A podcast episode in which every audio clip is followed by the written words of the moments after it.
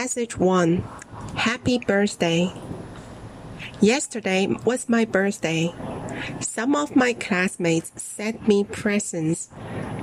My mother prepared a tea party for me. I invited them to come and take part in it. The tea party began at 6:15. There were cold drinks and refreshments. We ate, talked, and laughed.